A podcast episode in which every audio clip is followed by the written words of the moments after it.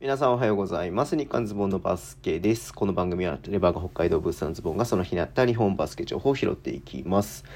えー、っと、12月の12日号ですね。はい。えー、っと、まず、特別指定ですけれども、中央大のね、渡辺、渡辺、渡辺選手が、はい。えー、っとね、仙台ティナイナーズに加入ということで出ていました。ね、193センチの3番選手で、まあね、世代を代表する、まあ、スコアラーっていうんですかね、えー、の選手なんで、まあ、えっ、とね、インカレでも、活躍してましたし、昨し、昨年か、昨年のリーグ戦で、えっ、ー、と、得点王で、えっ、ー、と、今期のリーグ戦では、今期とか今年のリーグ戦では、えー、得点ランキング3位っていう感じですかね。うん。はい。えっ、ー、と、昨シーズンはね、あのー、広島で特別指定に入っていて、その前は秋田みたいな感じでね、まあちょっとプレータイムを、まあどの程度ね、勝ち取れるかわからないですけれども、まあちょっとね、まあ4年生でもこの後キャリアをね、えー、こう見据えた時に、えー、ね、出場機会恵まれるかなというところで、まあセンター選んだのかなというふうにもちょっと思いますけれどもね、はい。えー、頑張ってほしいなという思ってます。はい。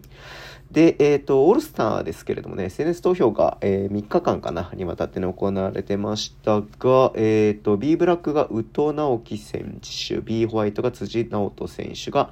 選出ということでしたね。うん。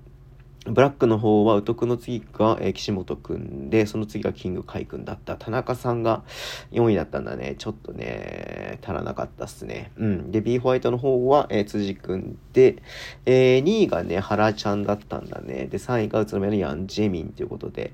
まあちょっとね、あれでしたけれども、はい。まあでもこの2人が、えー、しっかりとね、えー、と、入ったというところですね。はい。いやー、まあちょっとね、あのもう1、1ヶ月後ぐらいか、ちょうど1ヶ月後ぐらいね、開催されますね。楽しみにしたいなと思ってます。最後ね、ちょっと残念な、えー、と、ニュースですけれども、えー、休養していた、えー、新潟のね、えっ、と、平岡ヘッドコーチが辞任ということで出てましたね。うん。まあ本人のコメントとかもなかったんであれですけれども、はい。えっ、ー、と、まあね、ちょっと、あの川上社長かな社長、社長がね、えっ、と、まあこのリリースとは別にね、なんかちょっとご心配おかけしてます、みたいなね、えっ、と、リリースも出しましたけれども、まあ、どういったあれなのかちょっと細かい部分わかりませんけれどもね、うん。